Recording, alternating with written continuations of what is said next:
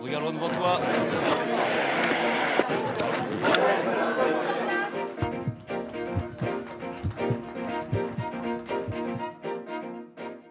Bienvenue dans Les Immodérés, le podcast imaginé par les étudiants de Modart International Paris. Mon rêve, c'est de devenir styliste. D'organiser des défilés. D'être journaliste de C'est de mode. devenir libre. De shooter un jour une grosse campagne dans le désert. d'apporter ma vision à une marque. Travailler dans le monde des bijoux. C'est d'être riche. Créer un studio multidisciplinaire. Les immodérés, c'est des interviews de professionnels de la mode alumni de l'école, la mise en lumière des coulisses de l'univers de la mode et bien plus encore. Passionnés de mode ou simplement curieux de découvrir les métiers qui se cachent derrière chaque pièce que vous portez, ce podcast est fait pour vous. Rejoignez-nous pour une immersion totale dans ce monde de la mode que l'on aime immodérément.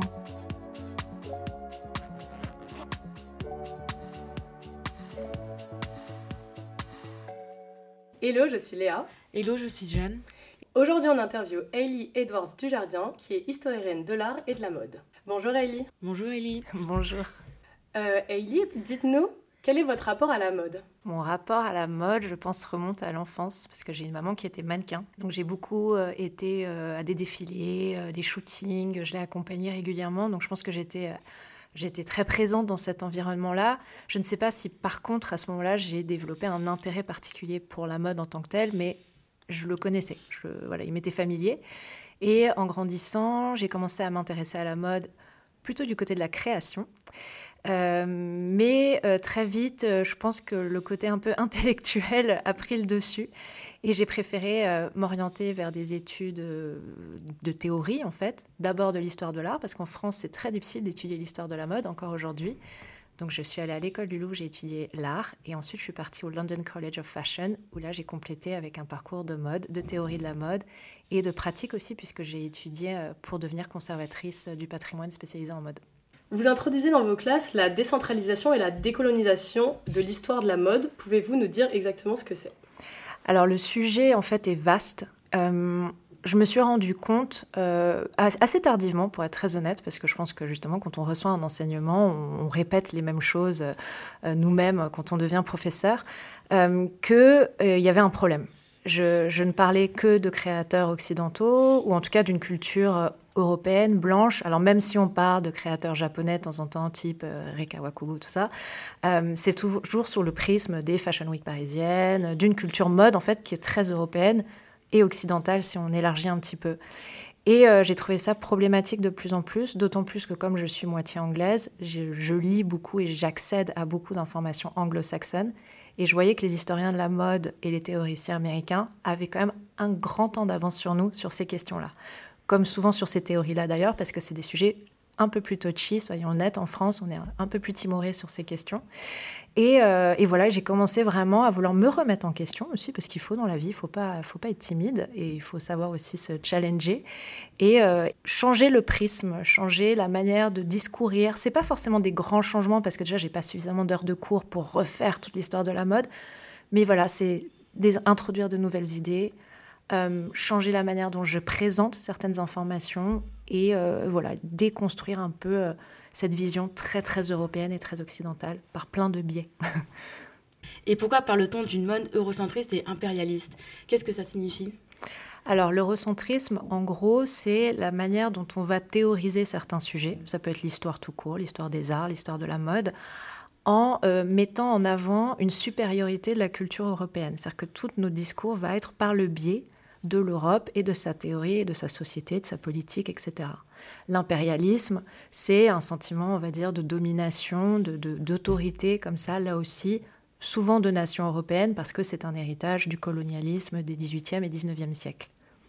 Et sur quelle base cette théorie s'est-elle développée? Ça s'est beaucoup développé au 19e siècle, parce que justement, on est vraiment dans ce siècle, entre guillemets, de l'âge d'or du colonialisme, même si c'est très péjoratif, évidemment, mais on va avoir énormément de colonies et une, vraie pensée, en fait, impérialiste. Il faut savoir que notamment au 19e siècle, il y a Gobineau qui va euh, théoriser euh, la supériorité de la race blanche en faisant des études euh, scientifiques sur, soi-disant, les, les formes de crâne, enfin, etc. Donc on est vraiment dans cet état d'esprit-là. Et il faut savoir qu'à la même occasion, la théorie de la mode est en train de se développer aussi. Parce que au début, c'est surtout des recherches, on va dire, ethnographiques, anthropologiques. On voyage, on découvre, on fait des recueils de dessins, de costumes, on explore. Et donc, on va capter toute cette information, la décrire, la définir, et comme ça, essayer de raconter une histoire du costume et de la mode. Mais comme souvent, on contextualise, donc dans ce contexte d'impérialisme qui va donc nourrir l'histoire de la mode telle qu'elle s'écrit déjà au XIXe siècle. Et donc, est-ce qu'on peut se poser la question de la nudité et du vêtement dans ces colonies? Bien sûr, en effet, il y a cette idée un peu de l'homme sauvage ou de la femme sauvage qui va montrer son corps plus. Déjà, c'est totalement basique vu que c'est par pragmatisme. On vit dans des pays souvent plus chauds. Donc oui, on va peut-être porter un petit peu moins de couches. c'est aussi bête que ça. Euh, mais il y a, c'est vrai, très vite cette connotation qui va se faire entre l'habit correspond à la civilisation et la nudité correspond à une forme de sauvagerie, enfin d'individu qui n'a pas été euh, euh, formé, structuré par le monde extérieur. Et d'ailleurs, c'est souvent aussi comme ça qu'on va avoir des missionnaires euh, catholiques qui vont euh, changer la manière de se vêtir dans certains pays, euh, revêtir. Le sari, par exemple, en Inde est un très bon exemple. Le sari, à l'origine, révélait beaucoup plus le corps qu'on peut voir aujourd'hui. On voit souvent des saris portés avec des petites blouses, des petits caracos en dessous. Et ça, c'est un héritage du 19e siècle. Ce sont les Anglais qui ont imposé ces corsages et ces blouses sous le sarier parce que ça les révoltait, ça les choquait, surtout l'Angleterre du 19e qui était très puritaine, euh, de, voir, voilà, de voir un bout de peau, un bout de buste ou, de bras. Vous avez également écrit sur les couleurs à travers euh, l'art. Est-ce que euh, cette pensée a influé justement votre sujet actuel? Oui, parce que il y a des symboliques de couleurs, on les connaît, et là aussi souvent on les regarde par le biais euh, de nos cultures occidentales. Euh, le blanc, c'est un très bon exemple, c'est la couleur du deuil euh, dans beaucoup de contrées, mais chez nous, non. nous, c'est plutôt le noir, même si ça n'a pas été aussi catégorique historiquement, mais c'est le cas. Donc là aussi, essayer de voir si on ne peut pas essayer de regarder ce qui se passe ailleurs. Pourquoi que seulement notre pensée, notre idéologie, notre théorie? Et la théorie des couleurs, c'est super intéressant pour ça, parce que c'est l'art, la culture, mais c'est aussi basique que la couleur de nos chaises, de nos voitures, de nos vêtements. Enfin, ça se raconte dans tous les aspects de nos existences. Est-ce que vous avez un exemple précis justement par rapport à une couleur euh, qui vous a marqué? J'aurais envie de citer le rouge. Euh, on aurait tendance, même si c'est évidemment, là je, je, parle de stéréotypes et de caricatures, mais le rouge en Occident, on a tendance à l'associer à une couleur sensuelle, amoureuse, romantique, féminine, presque érotique finalement. Une femme qui porte une robe rouge, tout de suite on va, on va l'imaginer comme ça, euh, sensuelle, sexuelle. Alors que euh, dans des contrées comme notamment euh, la Chine ou le Japon, le rouge c'est une couleur masculine, puissante, guerrière, qui était aussi le cas en Occident à la Renaissance, au Moyen Âge et au XVIIe siècle. Donc on voit que nous, mais ça c'est toute une théorie aussi autour des couleurs, le rose, féminin, pas féminin, ce qui n'était pas du tout le cas euh, non plus euh, historiquement. Mais on voit comme si on, pose notre prisme ailleurs, si on dépose, c'est comme si on déposait une petite caméra et un micro et qu'on observait ce qui se passe ailleurs. Euh, on voit bien que là, rien que cet exemple du rouge est, est très différent entre le féminin et le masculin. Et quel impact cela a pu et peut avoir sur l'histoire de la mode, mais aussi la culture mode en général? Le fait d'avoir eu cette théorie euh, plutôt impérialiste et eurocentriste a fait que, soyons honnêtes, même encore aujourd'hui, on perpétue une histoire de la mode qui va privilégier euh, une théorie européenne. Je pense que vous avez peut-être euh, eu des cours d'histoire de la mode, on vous a parlé de la mode européenne, de l'Antiquité à nos jours. Vous avez étudié les rois français, certainement les reines françaises, et on vous a certainement jamais parlé d'un roi africain ou d'une reine africaine ou d'une mode thaïlandaise. Voilà, c'est des choses qu'on perpétue. Après, il ne faut pas non plus s'autoflageller, attention, c'est très vaste comme sujet, donc on ne peut pas tout, tout raconter. On est obligé de, se concentrer sur, certains, sur certaines thématiques et certains sujets. Il se trouve qu'en effet, bah, depuis le 19e siècle, l'histoire de la mode européenne est celle qui a prédominé. Je ne dis pas que c'est bien, mais c'est comme ça. Donc, ça a impacté toutes nos théories. Vous allez dans une bibliothèque dans une librairie acheter un livre de mode, il y a très peu de chances que vous voyez un livre de mode qui parle d'autre chose que de créateurs européens. Vous allez voir des livres sur Chanel, Yves Saint Laurent et tout. Je vous demande de me citer un créateur mexicain, euh, nigérian. Je crois que vous aurez du mal à le faire parce qu'on ne nous inculque pas cette théorie. On n'ouvre pas le territoire de la mode. Et donc, selon eux, est-ce qu'il est important d'abord avoir ce bagage euh, de connaissances occidentales avant de pouvoir euh, imaginer en avoir ailleurs? Évidemment que oui. Euh, on appréhende mieux ce qui nous est familier. Donc autant déjà partir d'une base qui euh, vont être des références que l'on connaît, que l'on maîtrise, des images hein, qu'on a vues depuis l'enfance, une iconographie euh, qu'on peut palper en fait, qui, voilà, que, l'on connaît bien. Après, le problème, comme je vous disais, comme il y a cet héritage qui est finalement un héritage politique hein, plus qu'individuel, que, ça, ça, crée vraiment une domination du discours. Parce que si on regarde de l'autre côté, en Afrique, en Asie, en Amérique du Sud, la culture mode que l'on enseigne, c'est la nôtre c'est l'européenne et l'occidentale. Un des plus grands musées de mode euh, et les plus intéressants, c'est le musée de Kyoto, euh, au Japon, mais qui a une collection purement occidentale. Moi, ça, m'étonne toujours. Ils n'ont aucune collection de vêtements japonais. Ils sont à Kyoto. Donc, il y a quand même toujours cette idée que on, a imposé, et ça, c'est aussi le biais de la colonisation, on a fait croire à des personnes, à des individus, à des nations, que leur culture était inférieure et qu'il fallait plutôt euh, valoriser la nôtre et leur imposer euh, nos valeurs. Et ça, ça s'est vu même dans les vêtements. Si on, regarde, euh, on fait des études, même juste, juste on regarde des photographies au début d'une colonisation et à la fin, on voit bien que les vêtements traditionnels ont complètement disparu au profit de vêtements occidentaux. Parce qu'on leur a imposé que c'était la norme et que c'était beaucoup mieux, beaucoup plus joli, beaucoup plus saillant, tout ce qu'on veut. Et est-ce que, du coup, grâce à la jeune génération, il n'y aurait pas une envie de révoquer et de contester un peu cette mode impérialiste et occidentale? Bien sûr, oui, oui, bien sûr. Ça s'est fait, euh, on va dire, en pointillé depuis les années 60, euh, notamment au moment de, des décolonisations. En fait, beaucoup de, jeunes de ces pays-là se sont réappropriés leur culture et leur tradition. Et on a vu réémerger comme ça des pièces traditionnelles, mais même ailleurs. C'est-à-dire, euh, si on prend l'exemple des États-Unis, au début des années 70, c'est très courant dans la culture funk ou euh, la, filmographie, ce qu'on appelle la black exploitation, qui est un genre cinématographique afro-américain, de voir beaucoup de jeunes afro-américains porter euh, des chemises dashiki, qui sont des chemises traditionnelles africaines. Donc il y a vraiment une envie voilà, de réintroduire comme ça un héritage. Euh, ça s'est accéléré depuis, on peut dire, peut-être une quinzaine d'années, une vingtaine d'années.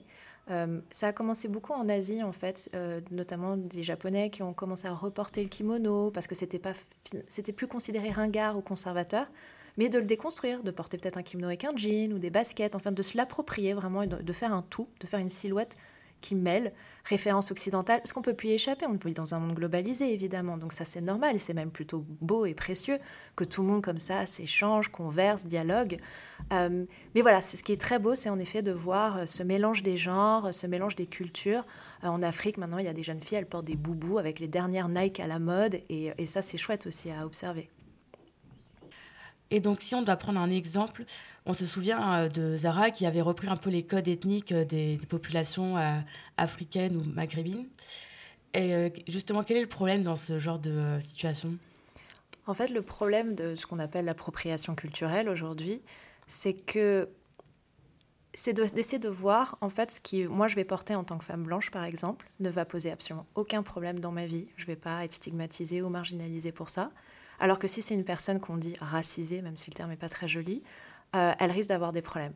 Aux États-Unis, par exemple, il y a un exemple avec ces tresses euh, qui sont très courantes dans la communauté afro-américaine. Vous êtes une personne noire aux États-Unis qui se présente à un entretien d'embauche avec des tresses, on ne vous prend pas. C'est associé à des gangs, à la délinquance. Enfin voilà, il y a plein de, stéréotypes, euh, de, marginalisation de cette communauté par le biais de cette coiffure alors qu'on l'a vu sur des podiums, on a vu plein d'influenceuses ou de jeunes femmes très populaires se faire cette coiffure-là. Ça, passe crème, ça dérange absolument personne parce qu'elles sont blanches. Donc en fait, évidemment que le but, c'est pas d'interdire l'inspiration, c'est le cœur même de la création. On va pas dire à un artiste, à un styliste, ah ben non, surtout, surtout pas touche à tout ce qui, qui sort des frontières européennes. Ce serait ridicule et ça n'a aucun sens. Et ça brimerait énormément leur créativité.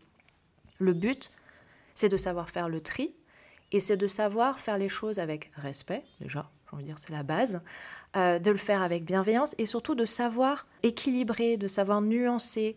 Euh, et aussi peut-être de faire intervenir euh, des personnes locales, des artisans, de se dire bah, si Zara veut faire une collection ethnique, après tout, peut-être qu'elle peut dire ah bah, tiens, on a travaillé avec un village de femmes et on reverse 60% des bénéfices à ce village. Enfin, il y a des méthodes, il y a des démarches. Souvent en anglais, on dit euh, My tradition is not your costume. Et c'est un peu ça. C'est-à-dire que c'est attention de ne pas tomber dans le piège du euh, c'est folklorique, c'est charmant, j'ai l'air tellement mignonne avec ma petite blouse mexicaine. Sauf que au Mexique, c'est un vêtement important, traditionnel, historique. Donc il faut qu'on trouve nous aussi l'équilibre dans les choix qu'on fait en tant que consommateur. Et du coup, on peut tout naturellement se poser la question euh, à propos du voile. Quelle est la nuance entre apporter une, une balaclava et, euh, et, justement, et porter le voile? Pourquoi est-ce que ça dérange qu'on porte plus un autre que l'autre?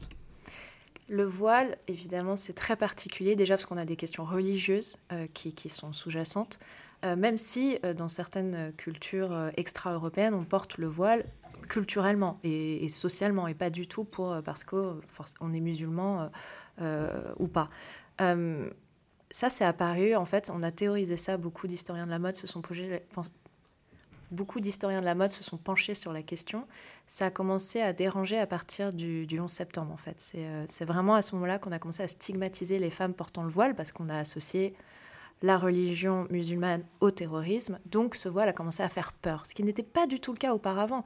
Euh, même quand, enfin moi je, suis née dans les années 80, donc je ne suis plus toute jeune, et je me souviens d'avoir vu euh, quand enfant euh, beaucoup de femmes voilées, voilà, enfin c'était, ça faisait partie du paysage, on va dire, vestimentaire de, mon enfance, mais on a commencé à le stigmatiser, et c'est vrai que là aussi c'est toujours tellement difficile de nuancer, de trouver une réponse juste. Il n'y en a pas, j'ai envie de dire. Déjà, j'ai pas du tout la réponse à cette question de manière très, très pragmatique.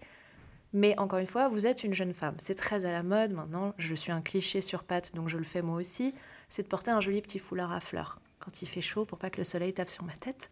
Et j'adore faire ça. Et je le fais très régulièrement. Mais moi, personne ne va me regarder du coin de l'œil parce que je fais ça. Et pourtant, j'ai un foulard qui couvre ma tête, un petit peu de mes cheveux. Bon, mon allure fait qu'on voit bien que je ne suis pas musulmane. Bon, même si je l'étais, ce serait pas problématique. Mais dans l'esprit de certaines personnes, ça l'est.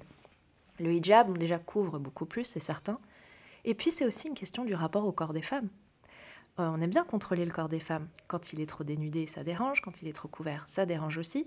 Et c'est ça aussi qui fait peur, c'est de ne pas contrôler. D'avoir là des femmes qui décident.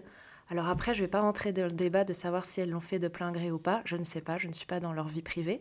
Mais en tout cas, il y a quand même certaines femmes qui décident de le faire.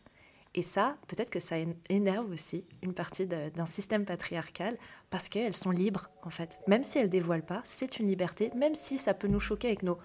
Parce que nous, dans, dans nos sociétés européennes, et surtout la France, la démocratie, les droits de l'homme, on a du mal à penser que la liberté, elle peut se raconter par le fait de couvrir son corps. Mais si aussi, peut-être, après tout. Comme nous, on a la liberté de le découvrir, mais peut-être certaines préfèrent se couvrir la tête aussi. Et c'est leur liberté à elles. Est-ce que vous avez des pistes à envisager pour déconstruire justement toutes ces théories euh, autocentrées euh, sur euh, l'Occident? Alors, je vais prendre mon exemple de manière très narcissique. Comment j'essaie de faire moi? Déjà, c'est de m'éduquer, parce que c'est la magie et la beauté de mon métier, c'est que je suis une éternelle étudiante en étant professeur et auteur. je crois qu'il y a peut-être deux choses principales. C'est un, de changer la manière dont on raconte les choses. Ça paraît bête, je vais prendre un exemple très simple. Si on prend l'exemple de la révolution industrielle, on va euh, vraiment insister sur l'idée que c'est un âge d'or de développement technologique, euh, euh, du, développement du commerce, des grands magasins, etc. Ce qui est très vrai, ça c'est indéniable. Ce qu'on oublie de rajouter comme information très souvent, que ce soit dans les ouvrages ou même en cours, c'est que c'est aussi lié à l'esclavagisme. révolution industrielle, elle a eu lieu parce que pendant ce temps-là, on exploitait des milliers de femmes, d'hommes et d'enfants dans les champs de coton américains, il faut savoir que 80% du coton qui était vendu dans le monde au 19e siècle provenait des États-Unis. Donc c'était vraiment l'esclavage qui nourrissait ce système de la mode industrielle. Et rien que ça, rajouter cette information-là en classe, ça prend 3-4 minutes de plus, montrer des photos de champs de coton, parce qu'il ne faut pas avoir peur de montrer les choses, moi c'est mon parti pris. Et voilà, là l'information est plus complète. En fait, c'est de ne pas, de pas avoir peur de dire les choses. Moi je crois que c'est vraiment mon credo. La deuxième piste, c'est aussi de mettre la lumière sur des créateurs, des créatrices, des histoires. Moi, maintenant en classe, je raconte l'histoire de la djellaba, je raconte l'histoire du sari, euh, je vais euh, m'intéresser à des créatrices. J'ai découvert toute une génération de créatrices maghrébines qui ont révolutionné la mode maghrébine. J'en avais aucune idée dans les années 50-60, justement parce qu'elles voulaient se réapproprier la culture et raconter une histoire de la mode marocaine. Enfin voilà, il y a, y a plein de choses à faire. Il faut être curieux, il faut lire, il faut s'intéresser. Et merci, j'ai envie de dire, les historiens de la mode afro-américains, parce qu'ils font un boulot extraordinaire. Moi, je viens piocher dans beaucoup de comptes Instagram c'est chouette en fait, c'est accessible à tout le monde. Ils sont généreux de leur temps, de, contenu. Euh, et, nous, ça nous fait réfléchir, ça nous fait travailler. Et comme ça, déjà voilà, changer le discours, rajouter de l'information, c'est déjà une bonne base, je trouve. Est-ce que vous auriez une référence d'un historien africain que vous avez particulièrement aimé? Alors, une référence, non, enfin pas de personne en particulier, mais je peux conseiller euh, une plateforme qui s'appelle, alors c'est anglais, hein, c'est The Fashion and Race Database, donc la, la, plateforme, enfin la base de données de la mode et de la race. Déjà, on voit hein, les, les, différences hein, culturelles en France, on n'oserait jamais appeler quelque chose la race, mettre le mot race comme ça. Euh, ça, c'est très bien, c'est génial, ça vous donne énormément d'informations sur toutes les cultures du monde euh, et les vêtements traditionnels et comment ils se positionnent aussi aujourd'hui dans la mode contemporaine parce que le but n'est pas de, rester dans un truc de rat de bibliothèque euh, hyper historique non on, est dans le concret aussi on est dans, le présent euh, il y a aussi Asian Fashion Archive pour la, mode asiatique sur Instagram voilà, déjà c'est les deux. Déjà là, vous avez une bonne base pour travailler et apprendre de nouvelles choses. Et dans les livres que vous avez écrits, lesquels vous pouvez nous conseiller? Alors en mode, euh, pour l'instant, j'en ai pas à conseiller parce que j'ai participé à des ouvrages collectifs où j'ai écrit des essais euh, plutôt académiques qui traitent pas de ces questions-là si c'est celle-ci qui vous intéresse. Mais j'ai euh, une petite information puisque je, suis en train de terminer un ouvrage qui va être publié en octobre, début octobre. Enfin, c'est une sorte d'anthologie de la mode. On n'a pas encore défini le titre, donc je ne peux pas vous le donner. Mais un livre de 400 pages sur l'histoire de la mode moderne et contemporaine et dans laquelle je me suis battue pour inclure plein de pièces extra-européennes. On parle de mode mexicaine, on parle de mode thaïlandaise, vietnamienne, indienne, africaine, aussi à côté du jean, du t-shirt, du pull. Voilà, il n'y a, pas de, y a plus de distinguo. Maintenant, on parle de tout le monde, on raconte tout. Et ça, ça sera euh, en octobre, euh, j'espère, euh, dans, dans, vos bibliothèques et librairies préférées. Quelle édition, s'il vous plaît? Alors, toujours mes éditeurs fidèles, les éditions du Chêne, chez qui je publie notamment les ouvrages sur la couleur dont on a parlé tout à l'heure. On a hâte de vous retrouver en octobre. Alors, bah, merci beaucoup, Aïli, pour euh, toutes ces précisions sur la mode impérialiste et occidentale. Merci beaucoup, Aïli. Merci, Léa. Merci, Jeanne. C'était très intéressant. Et voilà, c'est la fin de notre podcast. Nous espérons que vous avez apprécié ces épisodes autant que nous avons aimé les produire. Nous voulons remercier nos invités pour leur participation et leur contribution. N'oubliez pas de nous suivre sur les réseaux sociaux pour ne rien manquer de notre actualité. À bientôt, les immodérés.